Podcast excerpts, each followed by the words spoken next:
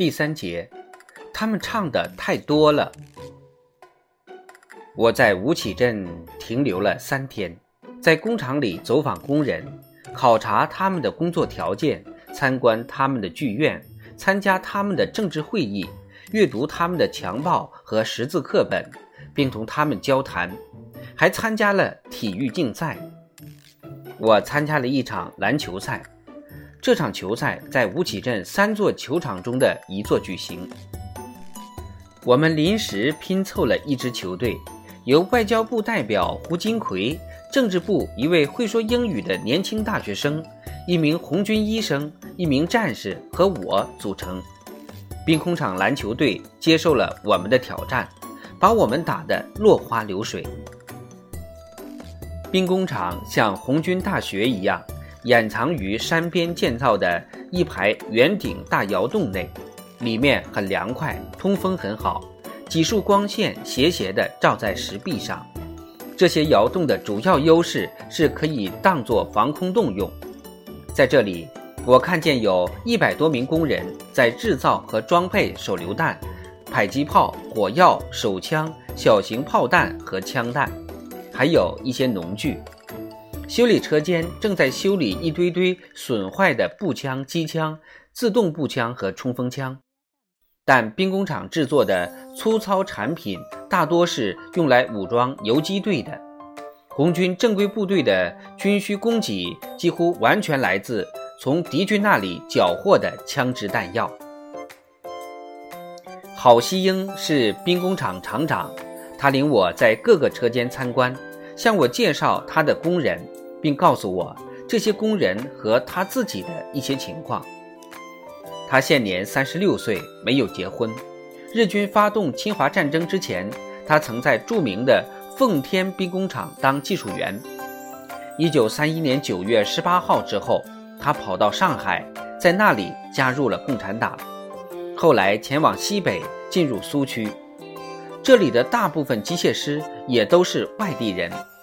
其中有不少曾在中国的最大的钢铁企业汉阳钢铁厂工作，还有一些人曾在国民党的兵工厂工作。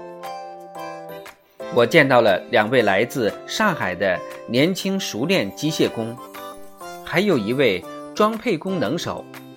他给我看了知名英美商行出具的捷成推荐信，如怡和洋行。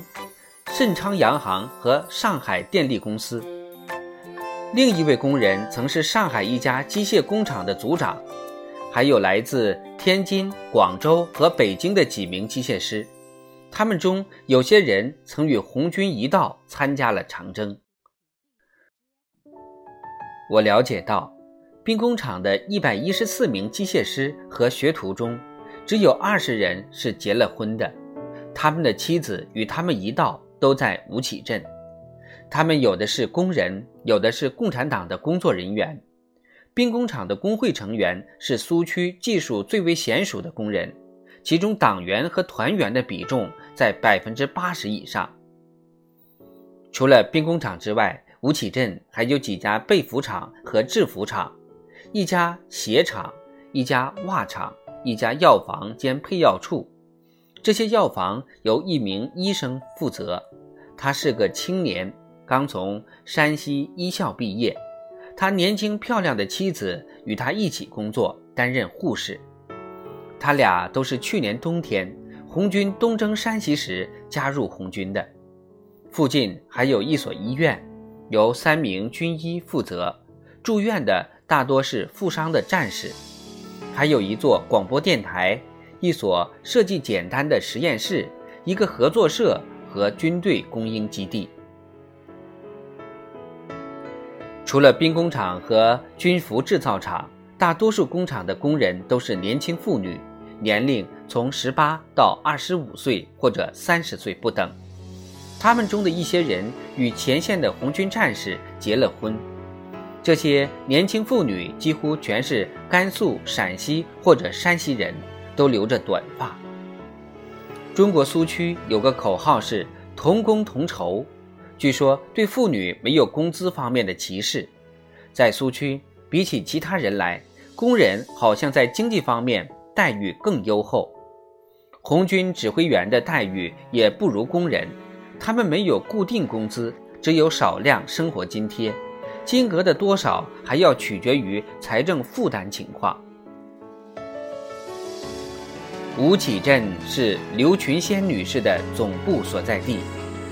刘群仙二十九岁，曾是无锡和上海工厂的工人，莫斯科中山大学留学生。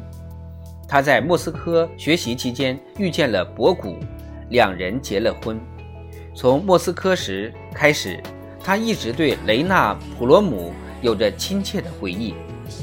后者是不同凡响的美国红发反叛女神，在文森特·希恩的著作《个人的历史》中受到极力推崇。此时，刘群仙是红色工会妇女部长。他介绍称，工厂工人每月可以得到十元到十五元的薪水，由国家包吃包住，工人可享受免费医疗以及工伤赔偿金。女工在孕期和产后有四个月的带薪休假，还有一个简陋的托儿所专为工人子女开办。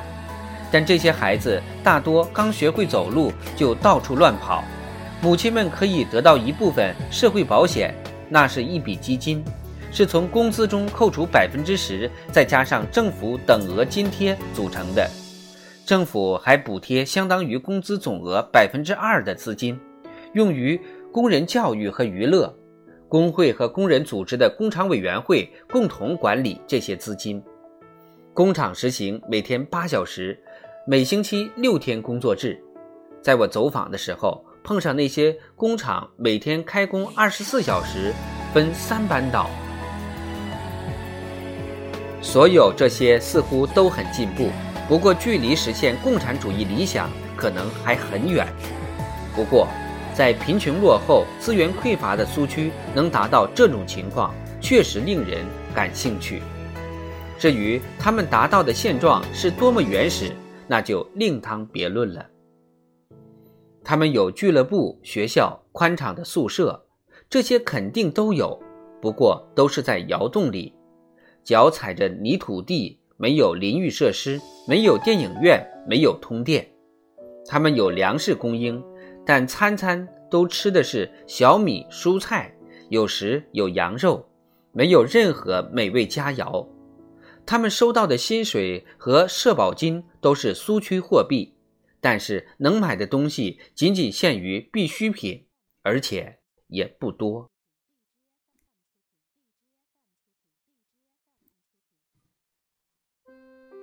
难以忍受。一般的美国工人或者英国工人都会这么说，但据我所知，上海的工厂里年幼的男女童工一天要干十二到十三小时的话，或者坐或者站，干完后就筋疲力尽的直接倒在机器下面的邋遢被子上睡觉，那就是他们的床。我还记得缫丝厂的小女孩们，以及棉纺厂那些面无血色的年轻妇女，她们要给工厂做四五年工，未经特许，日夜都不能离开戒备森严、围墙高耸的工厂，实际上和奴隶没什么两样。我还知道，一九三五年在上海街头和和平里收到的两万九千多具尸体。赤贫者的尸体，以及他们因无力喂养而饿死或者溺死的婴幼儿的尸体。不过，对于吴起镇的这些工人而言，不管他们的生活多么简陋原始，但至少是有益健康的生活，可以运动，可以呼吸山间的清新空气，有自由，有尊严。有希望，这一切都还有发展的空间。我们知道，没有人从他们身上发财。我认为，他们已经意识到，他们正在为自己和为中国工作。他们也称自己是革命者。他们非常重视每天两小时的读书写字、政治课和剧团活动，热心地参加运动、文化、卫生、强暴以及有关工厂效益方面的个人或团体竞赛，尽管奖品少得可怜。所有这些对于他们来说都很亲切，是他们从前从不知道的事情，也是在中国其他任何工厂不可能知道的事情。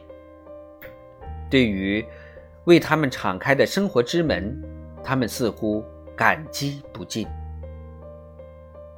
所有这些都很难让我这样一个中国通相信。对于它的终极意义，我仍然感到困惑。不过，我不能否认我亲眼看到的情况。如果详谈这些情况，我需要一一介绍与我交谈的一些工人告诉我的。十几个故事，引述他们在墙报上的文章和批评，都是刚识字的人写的，字迹稚嫩潦草。在那个大学生的帮助下，我将其中许多篇译成了英文。还需要介绍我参加过的政治会议，以及由这些工人创作排演的剧目，还有许多件形成总体印象的。琐事，例如，我在吴起镇遇到一位电气工程师，名叫徐承志，他精通英语和德语，是位电力专家，撰写的工程教科书在中国被广泛使用。他在上海电力公司工作过，后来去了盛昌洋行。不久之前，他在华南担任顾问工程师。他是个很能干的人，年收入高达一万元。但他放弃了这份收入，离开家庭，来到陕西这片未开化的荒山之中，为共产党贡献力量，不求任何回报，真是令人难以置信。这一现象的背景可追溯到他敬爱的祖父，这位老人是宁波一位著名的慈善家。他临终时叮嘱年轻的徐承志，要献身于提高人民大众文化水平的事业。徐承志认定，走共产主义的路是最快捷的办法。徐承志以殉道者和热心人的精神，走上了这条多少有点传奇色彩的道路。对他来说，这是一件庄严的事情。这意味着早逝，他认为别人也这么想。我相信，当他看到周围居然一片嬉戏，大家显然都很开心时，他一定有些吃惊。我问他有什么看法，他板着脸答道：“他只有一条严肃的意见，这些人花在唱歌上的时间太多了。”他抱怨道。现在哪还有时间唱歌？